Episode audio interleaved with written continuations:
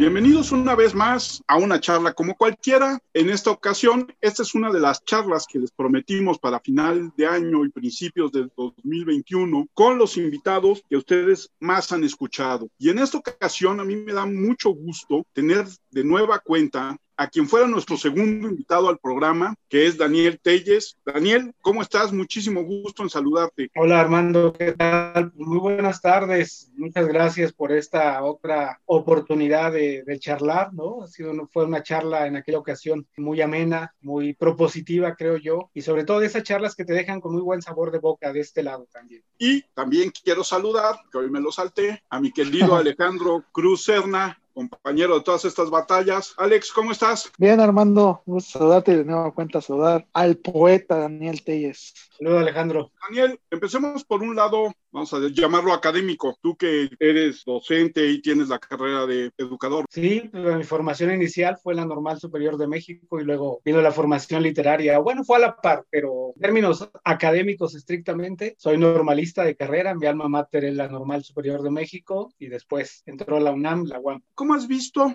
las políticas educativas durante estos meses de confinamiento? Pues mira, es una pregunta que uno trata también de sondear, ¿no? Con los especialistas, con la gente que escribe acerca de educación, cómo se va perfilando esta educación a distancia y sobre todo ahora ya en el último mes del año, digamos, ¿cuál va a ser el balance de esta educación a distancia? parece que de entrada es un sistema educativo monstruoso, ¿no? Por el número de alumnos, el número de docentes, los subsistemas, pero también la, digamos, el escenario, la magnitud del país. Esto es, sí quiero referirme a la diversidad cultural, por supuesto, pero también a las marcadas diferencias culturales, sociales, económicas, políticas. Yo he tratado de estar como en sintonía de estos estudios, sondeos que se van haciendo con respecto a la educación a distancia. Y los primeros que son casi obligatorios, ¿no? Esto es, ¿qué insumos tienen nuestros alumnos, nuestros docentes también, para acceder a una educación a distancia.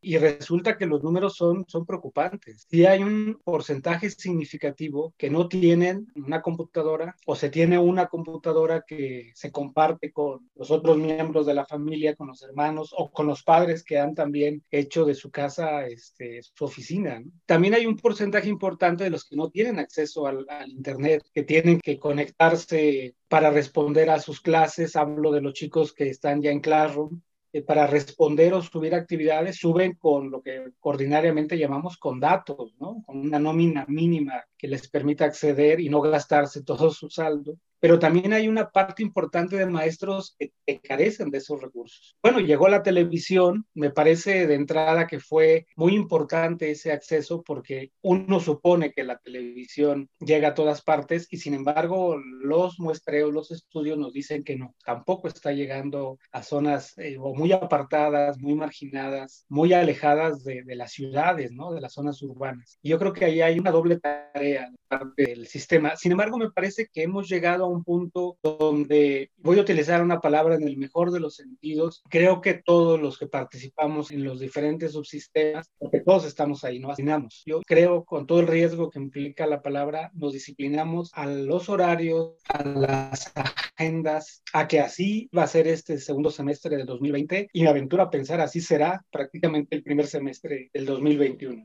Una foto muy dramática hace unos días de una familia en me imagino que es la parte de Chalco, esta parte suburbana de la Ciudad de México, que todos los días tiene que salir a la calle a buscar un lugar donde tienen acceso a Internet para poder tener clases, porque en su casa no tienen este acceso a Internet, ¿no? Y creo que esas son responsabilidades que tanto en este caso a Telmex, que cada día tiene un sistema que se está viendo copado por todos los usuarios, como por parte del gobierno, pues tenemos que solucionar rápido, porque como dices, muy probablemente los próximos meses de 2021 va a seguir siendo este, esta educación educación a distancia. Coincido contigo, creo que la responsabilidad que tiene el gobierno federal, la Secretaría de Educación Pública, con salvaguardar un principio fundamental que es la salud ahora, ¿no? Salvaguardar este, también, ¿por qué no decirlo?, la integridad eh, emocional, porque están pasando muchas cosas en esos terrenos a veces tan escabrosos. A veces parece que no, no queremos tocar o no sabemos tocar, pero hay fibras emocionales que también esta pandemia ha, mermado. Y yo creo que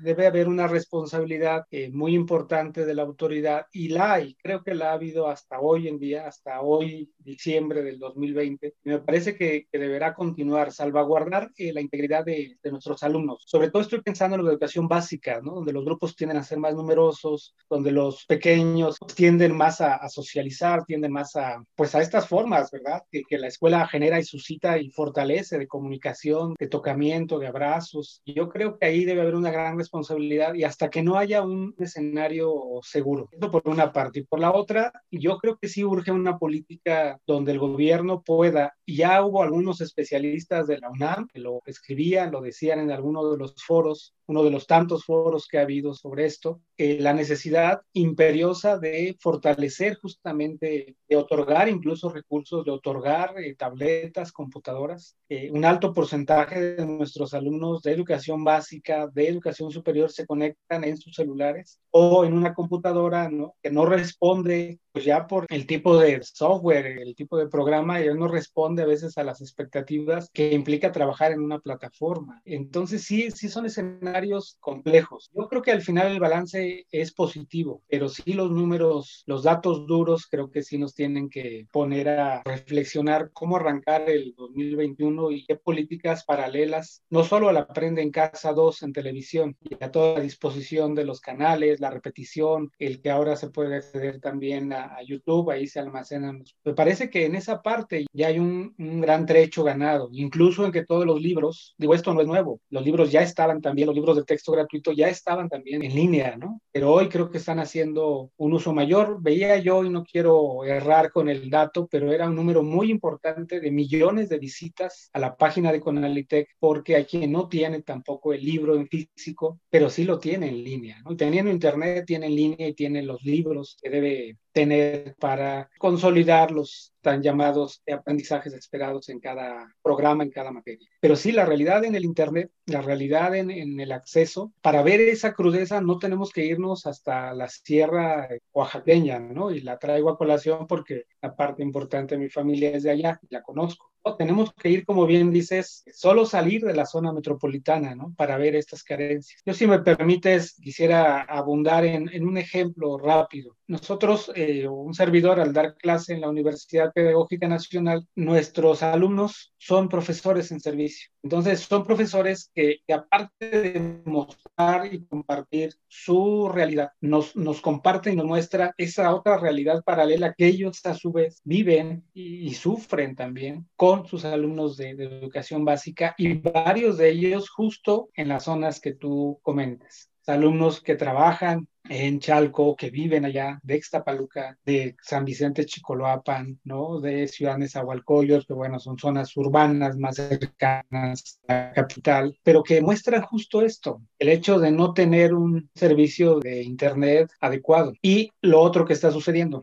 hay ciertas horas, y hay especialistas que han hablado, ciertas horas de mayor tráfico en la red, ¿no? Entonces, de pronto en la universidad, pues también se piensan en reuniones académicas o en seminarios de trabajo o en coloquios, porque eso no se detiene en la vida académica de la universidad, y se piensan en ciertos horarios, justamente para que todo mundo tenga acceso y no esté permanentemente eh, saliendo, entrando y perdiendo la señal. Esta decisión de evaluar como acreditados a todos los muchachos no es una decisión populista que puede afectar la forma de los muchachos en los años que siguen en su formación? Creo que este criterio aplicó en la parte final del ciclo escolar 2019-20, en educación básica. Y me tocó estar en varios foros, en varios debates donde se decía que cuál era o qué era lo más justo, ¿no? finalmente. Y creo que hubo coincidencia entre el discurso político, el discurso de, de la autoridad educativa y el discurso de los maestros, de los que finalmente sabían pero yo quiero, digamos, argumentar por qué se llegó a esa decisión, a ese criterio. Yo creo que fue ese atisbo que hubo desde aquel marzo, cuando creo que nos alejamos, si no mal recuerdo, 20, entre el 20 y el 23, más o menos las universidades de educación básica de, de marzo pasado, que nos alejamos de las escuelas, vino la educación a distancia. Y hubo permanentemente esta ligera esperanza, diría yo, de que podríamos volver a las aulas después de vacaciones. Ustedes recuerdan, se fueron marcando fechas. No recuerdo si fue en abril y luego en mayo ya se fue postergando. Y yo creo que eso fue un factor definitivo en la respuesta que tuvieron muchos alumnos y muchos padres. Porque el primer criterio, si yo no mal recuerdo, si no ustedes me dirán, fue que si el alumno no tenía en ese momento por la emergencia los elementos necesarios para enviar tareas, podría presentarlas al final del ciclo. Y entonces un porcentaje muy importante creo que se escudó en esa posibilidad de decir, pues las envío al final y bueno, pues la realidad nos indicó que nunca llegó ese regreso físico y ya no, ya no vimos a los alumnos egresaron ¿no? de esas generaciones. Así es que el criterio yo creo que fue justo en ese sentido. Hoy en este ciclo escolar ya no es, me parece que ya no está aplicado ese criterio de acreditar a todo. El criterio que está operando en educación básica en el país es evaluemos a los alumnos que están trabajando. Hay tres criterios fundamentales, ¿no? No, no quiero parafrasear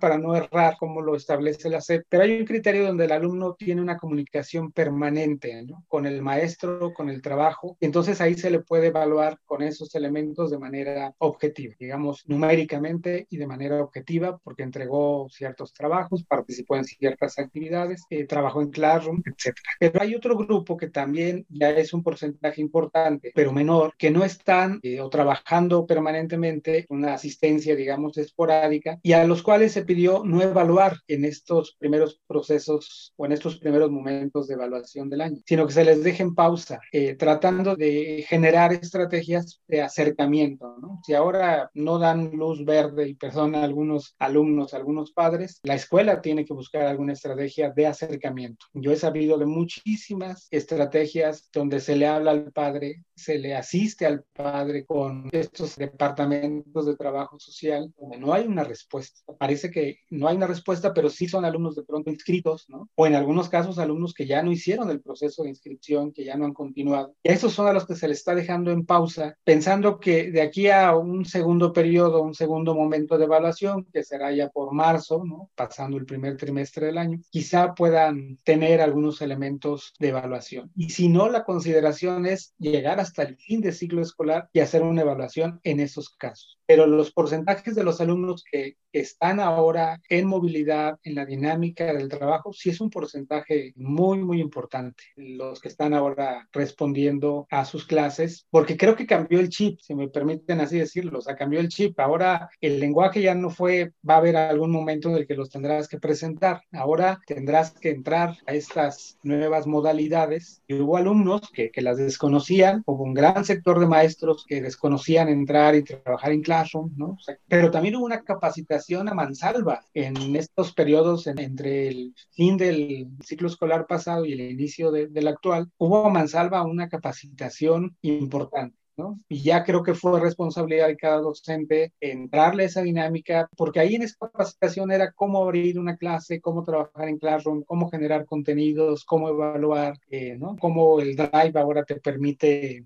mencionar y redimensionar la educación a distancia, en línea, a través de la Internet y bueno, hacer uso de tantos materiales que están en la web, cosa que quizá antes en la educación presencial sí se mantenía una sana distancia con esos contenidos. Ahora el maestro tiene que conocerlos y echar mano de ellos porque hay un criterio, insisto, de vida importante. El alumno en la medida de lo posible o nunca tiene que salir de casa. Todas las actividades deberán tener esa posibilidad de hacerse desde su casa y hacerse a mano, ¿no? En su cuaderno y quizá escanear, tomar fotografía y subir, enviar, pero sin que se ponga en riesgo su integridad, sin que tenga que salir a, no sé, a imprimir.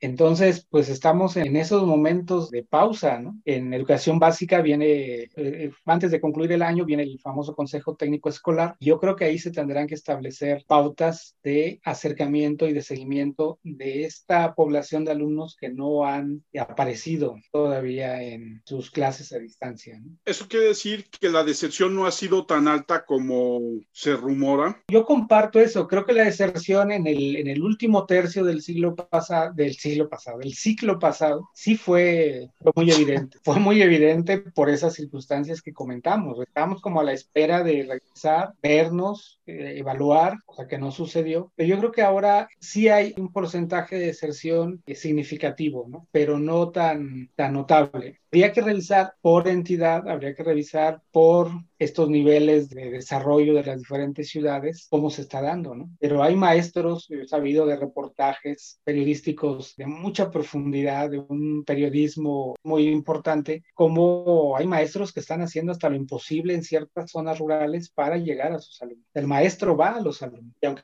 pueda ir a una, una ranchería, a una serranía una ocasión por semana, cada 15 días, va, genera trabajo, genera aprendizajes, se lleva material para revisar, vuelve otra vez. Se están haciendo, creo que, prácticas que hay que destacar, porque no todo está mal, ¿no? Ni todo gira tampoco a raíz de, de aprende en casa. Hay otras prácticas que se están haciendo que están en los medios, pero quizás no son tan, tan visibles. Dándole una vuelta de 180 grados, ayer murió un luchador, ¿no? El catedrático, emblemático o no? Pues digo, son edades distintas de la lucha libre, ¿no? Eh, seguramente nosotros, que nosotros tres y seguramente muchos de nuestros amigos que están escuchando, pues conocen la dimensión de, de, un luchador de ese tamaño, de ese nombre, de ese calibre. Pero quizá muchos de los jóvenes o de los que nacieron o son de esa generación de, de triple A, pues quizá desconozcan realmente quién es, ¿no? Eh, en alguna vez le comentaba, creo que Ale, Alejandro, en, en, platicábamos por ahí prácticamente de la vieja guardia, pues se nos está muriendo un luchador cada semana. ¿no? Sí. Hoy no exagero. Sí. Fue un año muy difícil para. Pero para todos, o sea, gente del medio sí. deportivo, cultural, escritores, bueno, se han ido cantidad, yo creo que son figuras de abolengo de esta semana catedrático y así podríamos ir haciendo un recuento semanal. y lo peor de todo es que pues se mueren en el anonimato, o sea, solo la gente del medio, ¿no? Sí, sabemos, claro. y solo pues si genera marketing, una de las revistas o de los portales emblemáticos de deportes o de lucha libre lo, lo comenta, ¿no? Si no, pues pasa desapercibido, pasa como una nota este, eh, al calce, ¿no? Y ahora es tan de la nómina y la baraja luchística en México que pues es insondable. De pronto para gente de medio, uno se entera por estar un poco dentro del medio, pero hay quien se entera primero el periodista o primero el amigo y de ahí circula la información. Y a veces buscas en los medios y no, no, no. y no hay nada. Eso sí. Daniel, la vez pasada se nos pasó una pregunta que a mí se me hace interesante. ¿Cómo llegó la lucha libre a México? Pues es una historia larga y compleja y hay varias versiones. ¿no? Yo creo que cada quien cuenta su, su versión o trata de, de, comentar la versión más, más cercana. Yo no te pudiera dar quizá referencia de exactamente cómo llega la lucha a México, pero por algunos amigos, por el conocimiento del medio, pues un poco de cómo se instaura en México, sí, o de cuándo se hace famosa la lucha libre en México, ¿no? Allá en el 33, ¿no? Y las familias que, que tienen que ver con la familia Lutero, por ejemplo, ¿no? Que son pioneros en este asunto. Bueno, algunas pláticas muy, muy generosas con Víctor Martínez. Su padre fue el, bueno, él se dedica, ¿no? El diseño de máscaras eh, de los luchadores profesionales y su padre pues es el, el, primero que diseña ¿no? una máscara de lucha libre en México. ¿no? Entonces a partir de ahí es digamos conocer de primera mano la historia. ¿no? En ese sentido yo conozco esa, esa parte de la historia, pero conozco sobre todo figuras emblemáticas por la cercanía generacional, por la formación, pero a partir de esa época pues se, se marca una pauta importante en digamos en esta, en esta cosmovisión popular que la lucha libre tuvo. Primero una cosmovisión ahí mística. Yo diría que la última cosmovisión es popular, siempre ha sido como muy, muy mística en su origen, ¿no? La lucha por los nombres, por la parafernalia. Y después en una cosmovisión netamente popular y bueno, en lo que ha derivado ahora, ¿no? Se ha desmitificado la lucha de, de lo sagrado a lo, a lo vendible, ¿no? A lo pragmático. Y yo creo que ese, ese aire sagrado sagrado que tenía la lucha, ¿no? Esa potestad del bien y del mal, pero representado a través de un enmascarado y además lo que hablábamos la otra ocasión con ciertos colores que identificaban esa mística. Yo creo que eso eh, se ha caído, ¿no? O sea, el luchador sí se ha caído de ese pedestal tan necesario para nuestra idiosincrasia, esta necesidad de encontrar héroes, de buscar héroes, ¿no? De encontrar en ellos un afán, un aliento, una identificación. Se ha perdido ¿no? Ahora lo digo con mucho respeto para los que actualmente suben a un escenario y no necesariamente que haya pasado por toda la formación tan necesaria de quienes entramos en esos terrenos en plena juventud, ¿no? Esto es toda la lucha de formación grecorromana, llegar a la formación de la, de la lucha libre, ¿no? Y permanentemente tenías que estar en actualización también, porque con toda profesión hay que estar actualizándose con las nuevas llaves, con los nuevos estilos, esos estilos libres, pues sí creo que le han hecho mucho daño a esa dimensión que tenía la lucha libre de la cual hablábamos en la charla pasada, del llaveo y del contrallaveo. ¿Y esa primer máscara, sabes a quién se le hicieron? Se le hicieron a, digo, me pones en un, no recuerdo ahorita bien, este, no sé si Ale nos pudiera auxiliar, no fue a, a Ciclón McCain.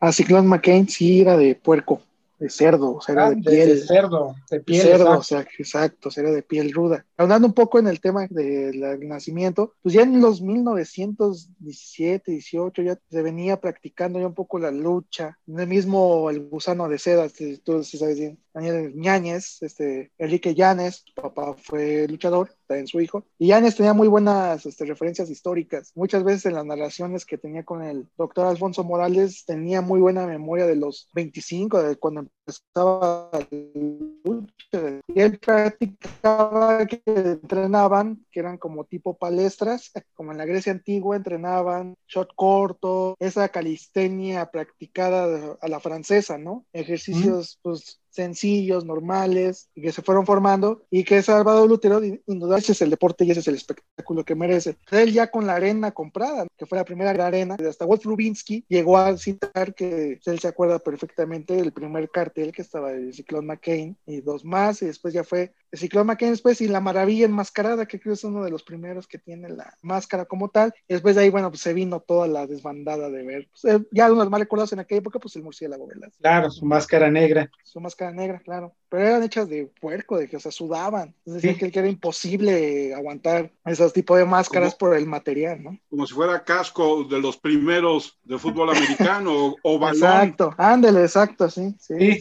sí, exacto, es como traer un balón en la cabeza. De hecho, en la tienda de deportes Martínez, ahí tienen una de las primeras, según. Ahí las tiene. ahí las tiene, ahí las sí, don Víctor, ajá, sí, sí, sí. Don Víctor Martínez ahí las tiene para quien desee verlas. ¿Y dónde tiene don Víctor su taller? El taller está enfrente de la Arena México ahora, sobre Doctor Río de la Loza, prácticamente enfrente de la tienda de Blue Dem. Estuvo en sobre el eje central en lo que se conoce como la antigua Santa María, del cruce de Reforma hacia Tlatelolco. Ahí estuvo mucho tiempo. Por lo visto es un negocio familiar de tradición dentro de la lucha. Sí, por ahí han pasado todos los, digamos, los más importantes y ellos son fabricantes de pues, los luchadores, los gladiadores más importantes, las máscaras más importantes, ellos las han fabricado y varios continúan, varios este, continúan con todos los equipos porque no solo máscaras, ¿no? Todo el equipo, no sé, el Negro Casas, este Atlantis, siguen siendo los luchadores a los que ellos visten. Oye, Daniel, y dándole otro giro, ¿por qué decidiste especializarte en el estridentismo? Pues esa es otra pasión de vida y yo creo que tiene que ver con el carácter rebelde que de algún modo el estridentismo representó en la literatura mexicana de las primeras décadas del siglo pasado. Uno cuando es adolescente siempre tiendes a simpatizar con ciertas rebeldías, ¿no? Y empiezas a buscar a ver quiénes son esas figuras. Al menos a mí me sedujo esa idea de encontrar en las tantas lecturas que yo en algún momento te comentaba que tuve con mucha fortuna a la mano gracias a mi padre, gracias a mi madre, pero una formación literaria, digamos, eh, a salto de mata. Mi padre me decía, ahí está este libro, léelo, sé si a la larga, nunca se lo pregunté a mi padre, pero yo concluyo que no tenía como mucho, digamos, mucho conocimiento de, de, pronto detrás de ciertos libros, ¿no? De ciertas lecturas. Él fue un gran lector, un gran lector también de diarios. Yo creo que eso le hizo hacerse de muchos libros, de muchos materiales. Además fue un hombre con muchos amigos, con muchas relaciones sociales, políticas en su momento, entonces se hacía de muchos libros. Y yo creo que en uno de esos eh, momentos eh, ha de haber caído en mis manos algo con un pequeño guiño cómplice hacia estos autores que yo ya advertía en mi adolescencia como los rebeldes, como los niños malos de la literatura en México. Y bueno, pues ya una vez revisando esta historia de la literatura, ¿no? Esos marcajes temporales que hacen los que les encantan hacer cronologías y líneas del tiempo, pues sí advertí que junto con los contemporáneos, los estridentistas, pues marcaron los derroteros de la literatura, de la poesía mexicana moderna, de la cultura mexicana de vanguardia y sentaron las bases, por supuesto, de la modernidad en la literatura mexicana, muy a su estilo. Yo creo que de ahí viene esa, esa seducción por esos estridentistas, que además, digamos, fue su vida ¿no? efímera, siete años prácticamente, de finales de 1921, con el primer manifiesto que lanza y que pega en las calles Manuel Maplesarse, una hoja volante, hasta 1927, con su desaparición prácticamente en Jalapa, que es donde finalmente la Soñada en la cual ellos lograron llegar y edificar y darle rostro a esa estridentópolis imaginada. Creo que de ahí viene. Entonces, pues ha sido la búsqueda, ¿no? Yo te comentaba que por mucha suerte también he sido ratón de, bibliotecas, de librerías de viejo. Pues así me he ido haciendo una biblioteca estridentista que rebasa ya más eh, de 30 volúmenes de, obras originales de ellos y de estudios y de referencias necesarias teóricas de quien yo advertía en mi adolescencia sabía del tema y había hecho los primeros recorridos historiográficos que fue el doctor Luis Mario Schneider con aquel célebre libro de, del estridentismo, una literatura de la estrategia, ¿no? de Luis Mario Schneider, y que finalmente pues es su tesis doctoral, es resultado de una serie de estudios, que es el primer estudio y el más cercano al tiempo real del estridentismo. Con la desaparición de 1927 y la aparición de este libro, pues estamos hablando de que aparece, son varias décadas, ¿no? El libro, si no mal recuerdo, es de 1975, entonces si hacemos cuentas, pues es un tiempo importante en su olvido, digamos, ¿no? Eh, del estridentismo. En 1970, fíjate, el libro es de, de noviembre de 1970. Y a partir de ahí hay otro silencio también importante hasta 1981, con el primer homenaje a los estridentistas 60 años después. Se organizan varios de nuestros académicos más importantes, estudiosos de, la materia, y que recuperan eh, obra gráfica, recuperan textos originales, primeras ediciones, y ha habido así pequeños eh, silencios en torno al, a la obra de estos rebeldes que de alguna manera nunca gozaron, digamos, del reconocimiento institucional, como si lo tuvieron el grupo de contemporáneos. Incluso a mí me da la impresión, no sé si esté en lo correcto, que al volverse los contemporáneos como un grupo oficial, se encargaron de enterrar la obra y la historia de grupos muy importantes como los estridentistas, ¿no? Sí, porque al ser el grupo institucional era el grupo que obtuvo, digamos, las prebendas, que obtuvo los espacios, que obtuvo, digamos, los apoyos necesarios para desarrollar todo su arte, ¿no? todas sus propuestas artísticas, estéticas. Recordemos que ellos entran también al teatro, ¿no? en las grandes traducciones de obras fundacionales para la literatura contemporánea, y entonces tienen todas las posibilidades y tienen el la acogida de lo que hoy llamaríamos el sistema cultural y de todas las prebendas. En cambio, los estridentistas que finalmente terminaron por, por abolirse, digamos, a sí mismos de, de, varias maneras, también entendían que al ser una vanguardia y al ser una vanguardia netamente con características mexicanas y haber adoptado elementos sociales de la Revolución Mexicana, eh, entendieron que su paso era efímero. Yo creo que varios de ellos entendieron que era un tránsito. El mismo don Germán Liza Zurbide en alguna de las charlas, yo tuve oportunidad de charlar con él en dos ocasiones. En algún momento decía que, bueno, quizá la juventud no les había permitido esa perspectiva, pero Ya a la distancia sabían que era un tránsito como todas las vanguardias, eh, una irrupción, pero era un fervor al mismo tiempo y había que dejar las bases para que otros vinieran a terminar de construir esas propuestas o de abrazar esas propuestas. Entonces, sí hay ahí un choque, pero un choque que además está representado por aquella polémica nacionalista, ¿no? Esto es en dónde habría que estar parado en ese momento para tener el reconocimiento, ¿no? En ese arte nacionalista impulsado por Vasconcelos, por el gobierno de Obregón, o en estas irrupciones sí abrazando, digamos, el color y el folclore mexicano, pero siendo, como decían los estridentistas, cosmopolita, ¿no? No podíamos quedarnos justamente con lo que solo había en casa, sino también habría que mirar hacia afuera. Y ellos miraron hacia afuera y viajaron y vivieron fuera, ¿no? Varios de los estridentistas, Arqueles Vela era corresponsal en Europa, en París, Germán Cueto estuvo dos estancias artísticas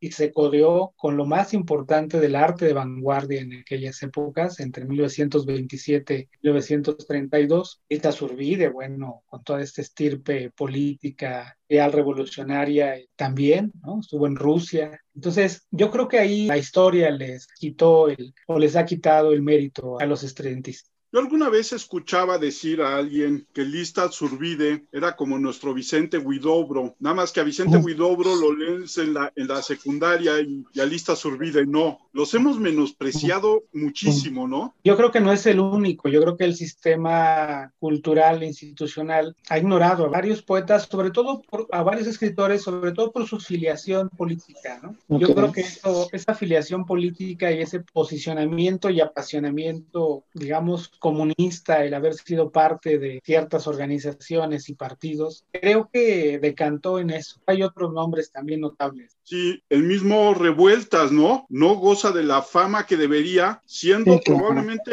el, mejor novelista que hemos tenido durante el siglo, XX. Sí.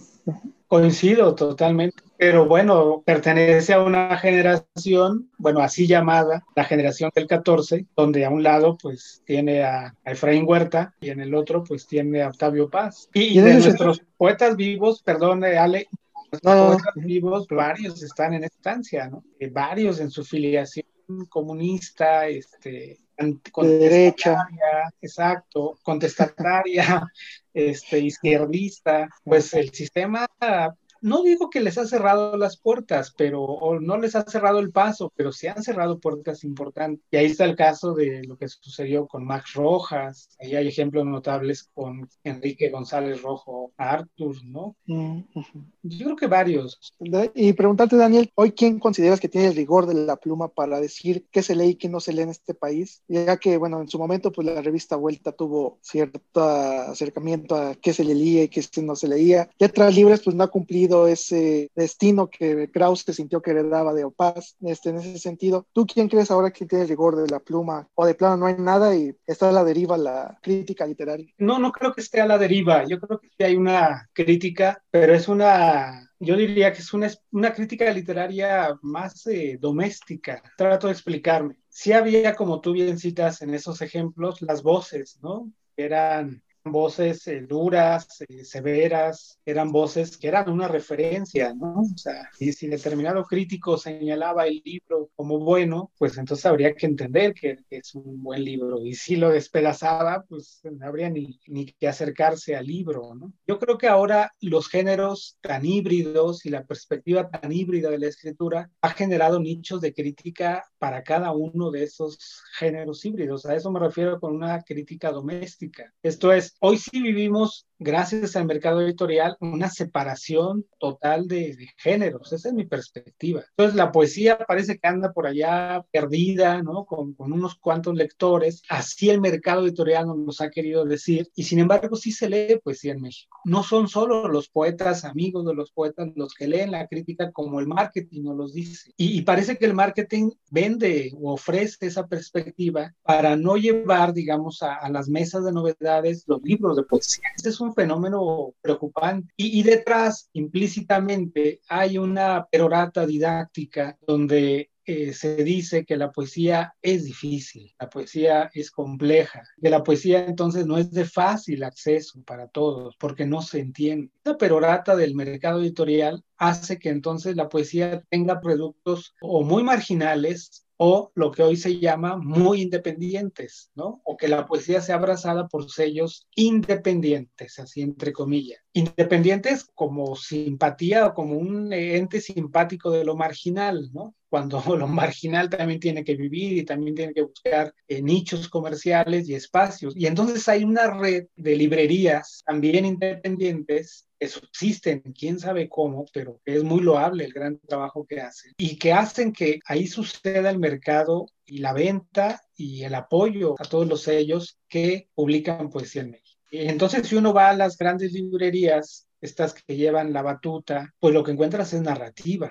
Y entonces generan también una crítica de esa narrativa que es propensa a ciertos autores y a ciertas hechuras narrativas, también creo que hay que decirlo, ¿no? Hay, hay ciertas hechuras narrativas en las cuales tú identificas detrás el marketing, el mercado, y entonces hacen una crítica también favorable. Y yo creo que también es un juego perverso, ¿no? Estar haciendo una crítica favorable de una obra porque a veces difícilmente encuentras una crítica negativa, siempre es, eh, está favoreciendo al autor, está favoreciendo ciertos sellos editoriales y entonces a eso me refiero, no sé si, si sea yo tan, tan barroco en, la explicación, en el sentido de que hay una crítica específica para, género, para cada género y yo me atrevería a decir para cada autor, sobre todo narrativa. La poesía quizá tenga menos crítica, pero es una crítica mucho más, eh, creo yo, abierta, mucho más plural que la narrativa del mercado editorial.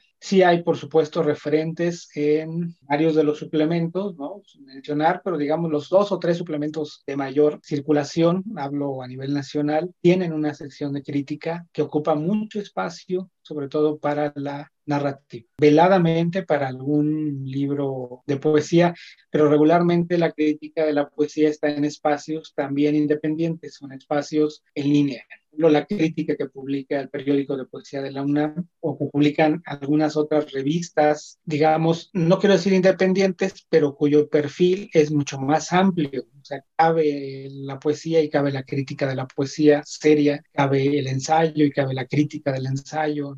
Hay varias de estas revistas que sí tienen ese espacio para la crítica, pero en los escenarios, digamos, comerciales, pues cabe más la narrativa y una crítica creo que más ad hoc, salvo la que hace Roberto Pliego, por ejemplo, en El laberinto de Milenio Diario. Parece que es mucho más incisiva, mucho más directa y mucho más objetiva.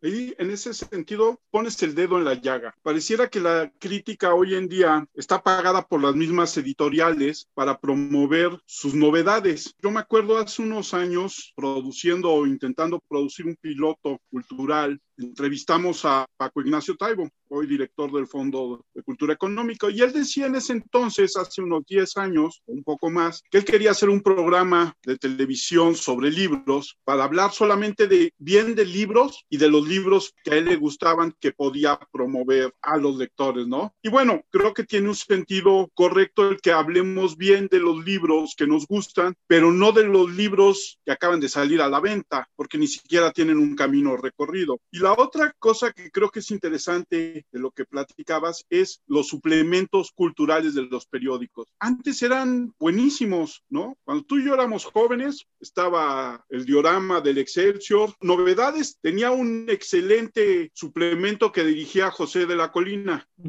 Así es. Y hoy en día pareciera que ya no hay suplementos, que la cultura es eso, algo muy, difícil y de acceso muy restringido. No sé cómo veas tú. Yo creo que mucho de, del lugar que ahora ocupan los suplementos tiene que ver el, las redes sociales. Yo creo que tiene que ver este traslado del papel, ¿no? De, de, de, los diarios impresos a la cuestión tecnológica, a leer en línea porque yo creo que mucho del sabor que tenían esos suplementos era eh, más allá de la novedad y de las plumas que ahí escribían, y de sí, ¿no? Esa posibilidad de haber ahora de quién hablan y ahora ver la columna de cierto escritor que marcaron épocas, ¿no? Por el tiempo en el que aparecieron y se publicaron. Yo creo que era ese, ese matiz, ese sabor de, de lo estrictamente literario. Hoy los suplementos van hacia otros territorios y se ocupan y han sido invadidos sí creo, por este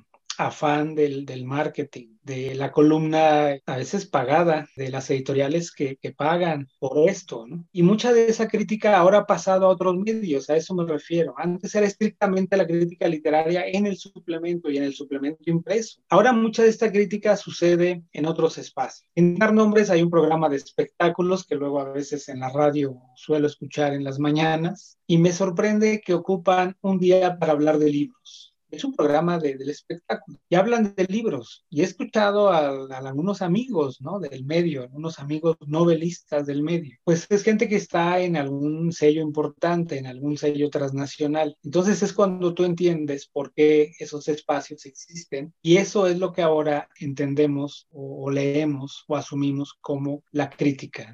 Un libro, como bien tú señalas, que ni siquiera ha visto la luz en algunos casos, y del cual se hablan eh, maravillas. En cambio, es raro escuchar un libro de un sello independiente, digamos, de, de, poesía que tenga esos alcances. El noticiero cultural más visto en este país, exactamente eh, sucede lo mismo. Y, y, sucede lo mismo, ahorita lo estamos viviendo en estos días con la Feria del Libro de Guadalajara, ahora en su versión a uh -huh. distancia, y lo vemos cada año, ¿no? Cada año los que hemos tenido oportunidad de estar allá o de participar, sabemos que hay dos grandes escenarios, ¿no? El escenario para quien va a encontrar novedades, verdaderamente novedades importantes, muchas de las que hemos buscado libros de afuera, ¿no? Traducciones muy notables, encontrar autores que de otro modo no los podríamos ver en alguna librería no los podríamos leer en algún otro espacio, y los amigos escritores que van a desfilar, que van a la pasarela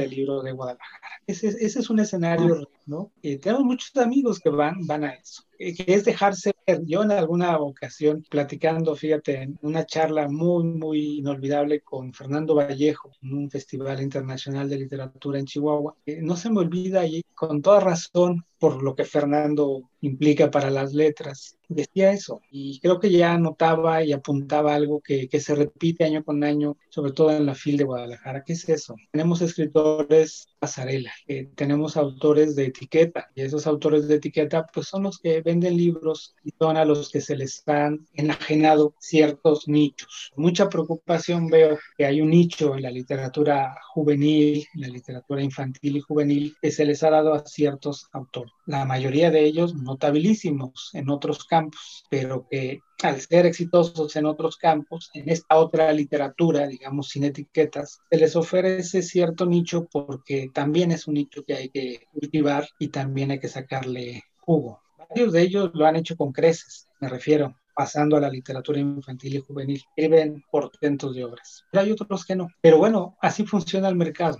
Y en esos espacios, en esos nichos, pues también la narrativa es la que gana terreno con esta otra perorata que va en función de lo que decía, de que si la poesía es compleja y difícil como para la mayoría, bueno, pues se piensa que la narrativa es muy sencilla, cosa que es falso. ¿no? Vamos a los dos extremos. Y entonces el gran mercado de las dos o tres transnacionales más importantes trabajan la literatura infantil y juvenil en nuestro país y en Iberoamérica, pues es la narrativa. Difícilmente la poesía camina o tiene espacio. La misma feria del libro, la FILIC, es muy notable en los últimos años, cómo ha sido separada. Y termino con esto, y vamos a estas librerías de renombre, ¿no? Tú vas a la sección de poesía y encuentras antologías didácticas de la poesía o libros clásicos, por supuesto, ¿no? La antología de poemas de Pablo Neruda o la antología de, del 27, la antología de, de, X autor, por supuesto quizás son, son necesarios para un primer lector que se acerque a la poesía, pero para quienes estamos buscando la, las novedades, para quienes estamos llevando, queremos tener el termómetro de lo que se publica en la poesía actualmente no son los lugares ideales para ir.